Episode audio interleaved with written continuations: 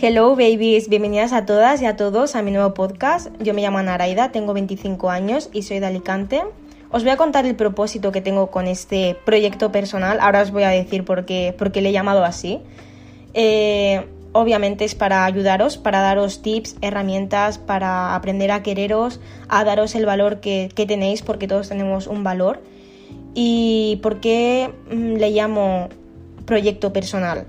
Porque yo también, obviamente, tengo mis defectos y uno de ellos es que soy bastante perfeccionista y diréis, eso no es un defecto. Claro que lo es porque todo en exceso es malo y yo, por ejemplo, soy una persona bastante ambiciosa, tengo un montón de metas en mente, de objetivos y ¿qué pasa? Que mmm, no los cumplo porque en el proceso quiero que todo sea perfecto o no lo hago. ¿Y qué pasa? Que no lo hago. Entonces, quiero tomarme esto como un reto personal Además que también, como repito, eh, voy a ayudar al resto y es algo que me gusta, me voy a sentir bastante bien haciendo esto.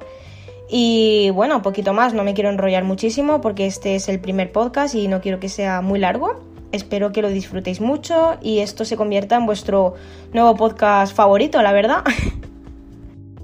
Bueno, ya que me he presentado y os hacéis idea de qué va a tratar este podcast, quiero empezarlo con un tema que es bastante importante, a la vez que complejo, por desgracia, y es cómo ser feliz.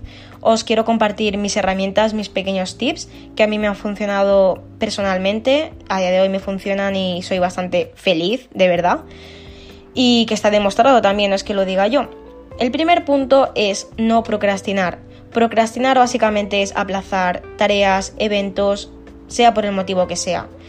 Entre ellos, quiero eh, dar importancia a este y a veces procrastinamos sin quererlo simplemente porque nos llevamos eh, por nuestras emociones.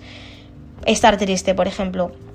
A veces estamos tristes y decimos, va, hoy no quedo con fulanito porque no estoy bien, hoy no voy al gimnasio porque no estoy bien, hoy no voy a hacer esto, no voy a hacer lo otro. Y está bien, está bien validar esas emociones, esos sentimientos, llorar, comerte ese helado sin culpa y no hacer eso, no hacer esas tareas. Pero el problema es cuando eso se convierte en una rutina y pasan los días, pasan los meses y sigues en ese círculo tóxico. Quizás ahí ya estábamos hablando, quizás, repito, de una depresión. Eso ya se lleva a terapia, yo no puedo ayudar, por desgracia. Pero la mayoría de veces esos problemas que pensamos que son tan importantes luego no lo son y estamos simplemente procrastinando. Y entonces es un error. Yo te puedo dar un tip, por ejemplo, si trabajas, eh, para no procrastinar y luego decir, ay, me voy a sentir cansada, no voy a ir al gimnasio porque no voy a rendir. Mi consejo, este es un ejemplo, es llevarte al trabajo el chándal, los leggings, eh, la botella de agua, tus accesorios para, hacer tu rutina y así no vas a dar tiempo a esas emociones a decir voy a casa y me tumbo y voy a estar cansada y no voy a poder bla bla bla bla bla bla bla no, a veces simplemente somos perezosos y es así, yo la primera, a veces tengo esos días, aunque parezca que no. Y, eso, ese es, por ejemplo, un, un caso. Luego también madrugar, si por ejemplo eh, no trabajas, o, sí, o trabajas, pero bueno, si trabajas por la tarde o yo qué sé, madrugar también te ayuda a, hacer esas cosas por la mañana y quitártelas de encima y así no vas a tener esa, esa sensación de, ay, luego puedo hacerlo, no, luego no, hazlo ya y te lo quitas de encima y te vas a sentir muy bien y vas a acabar el día diciendo, he hecho esto, esto y esto y me siento súper bien conmigo misma, conmigo mismo y me encanta y soy lo mejor del mundo y, va a ser una explosión de, emociones positivas que quizás no has empezado con esas emociones. Entonces ese es mi primer consejo del primer punto. El segundo punto, pero no menos importante, rodéate de gente positiva. Dime con quién andas y te diré quién eres o eres el promedio de las cinco personas con las que pasas más tiempo, es totalmente cierto y cuanto más mayor te haces, más sentido tiene y más lo interiorizas, por suerte. Te explico, cuando tú te juntas con gente que su vida se basa en ir de fiesta, no hacer nada productivo, victimizarse, criticar al resto, todo es como un aura muy, muy fea, muy negra, tú te conviertes en alguien igual. Lo siento, por más personalidad que tengas, yo por ejemplo soy una persona con mucha personalidad y esto me ha pasado. Y al contrario, cuando te juntas con gente que va al gimnasio, es positiva, educada, empática, honesta, eh, que tiene metas, que te ayuda a crecer, que te apoya, te conviertes en una persona igual. Y es así tu círculo más cercano te influye tanto positiva como negativamente, así que más bien que lo elijas bien para que te influya positivamente, porque repito, por más personalidad que tengas, te va a influir. Lo siento, es así, es la vida. Somos seres sociales y nos adaptamos al entorno, es así. Practica la gratitud, ya sea por escrito o a través de la meditación unos minutos al día, te va a ayudar muchísimo a estar en el presente yo personalmente medito, no escribo, sí que me gustaría coger ese hábito, pero yo medito por la mañana y por la noche.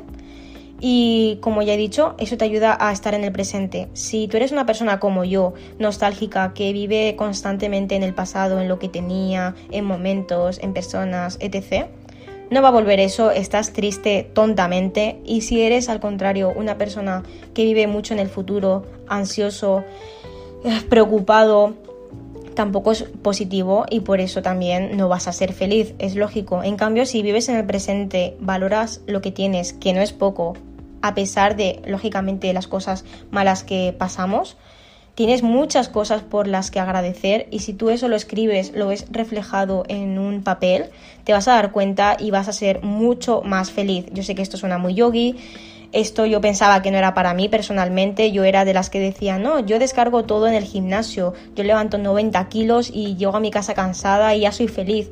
Sí, está muy bien, muy, muy bien. Pero si eso lo compaginas con la meditación o con el journaling o otras cosas, vas a, vas a ser mucho más feliz. De verdad, te lo digo yo, que precisamente no creía en esto. Soy una persona bastante más cambiada por este punto que te estoy compartiendo. De verdad, no te estoy regalando el oído, puedes mirar mil fuentes, mil páginas, mil cosas que te van a decir lo mismo que yo. Luego un punto que también es muy importante, que creo que está relacionado con el primero, que es no procrastinar, sí siento que está bastante conectado, es ponerte objetivos, primero cortos y más adelante a largo plazo, más ambiciosos, más grandes. ¿Por qué digo que está relacionado?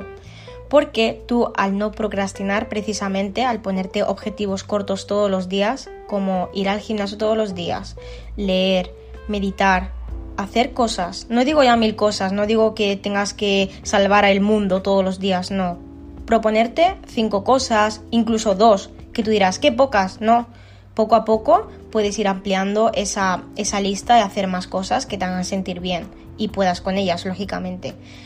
Eso te va a ayudar muchísimo a reafirmar esa autoestima y decir, ostras, he hecho esto, esto, esto y esto. Al final del día te vas a sentir muy bien. Todo lo contrario que si procrastinas, que te vas a sentir fatal por no hacer nada. Y como ya he dicho antes, que pasen los días, las semanas y los meses y no hagas nada. Eso está fatal. Entonces, ponerte objetivos, primero cortos, para ver realmente para trabajar esa autoestima y ver que eres capaz. Y luego ya más adelante, más ambiciosos, te va a sentar súper bien, le va a sentar súper bien a tu autoestima, vas a sentirte realizado al final del día, realizada. Y está genial, de verdad, o sea, yo eso, tengo una aplicación personalmente que se llama Habits, bueno, puedo subirlo a stories en, en Instagram, podéis seguirme, luego lo pondré por escrito y yo tengo un montón de páginas, aplicaciones y cosas que me ayudan todos los días a mejorar un poquito esos, esos hábitos, esas cosas y me viene súper bien. Bueno, como he dicho antes, no quiero que el primer episodio se haga súper largo, solamente quiero que os llevéis como una idea general de lo que va a tratar, si os gusta, quiero que tengáis lógicamente empatía de que es el primer podcast que hago, no soy profesional, pero voy a mejorar muchísimo, voy a poner mucho de mi parte, ya lo he dicho al principio, esto va a ser un proyecto personal para yo misma trabajar en mis cosas, además de ayudaros. Pero antes de irme, me gustaría compartiros otros dos pequeños tips, hay muchos más, pero no me puedo explayar y es eh, celebra cada victoria. O sea, ponerte objetivos, como ya he dicho, acabo de decir, y cuando los cumplas, celebrarlos. No te digo ya celebrar que has hecho la cama, lógicamente. O sí, o sea, si te da la gana, hazlo. O sea, mejor, incluso, mira, mejor. Pero eh, yo qué sé, por ejemplo, decir, he ido al gimnasio hoy, celébralo, celebra de que te has levantado de la cama, incluso con este calor, por ejemplo, que está haciendo ahora aquí en España, hace mucho calor y has ido al gimnasio, ole tú, o sea, ole tú, hay gente que simplemente no va por pereza, por calor y dice, lo dejo, ole tú que has ido, o has estudiado a pesar de estar triste y tener mil problemas en la cabeza, ole tú, o sea, apláudete, felicítate, porque de verdad, eso que has hecho tiene mucha validez, te lo prometo.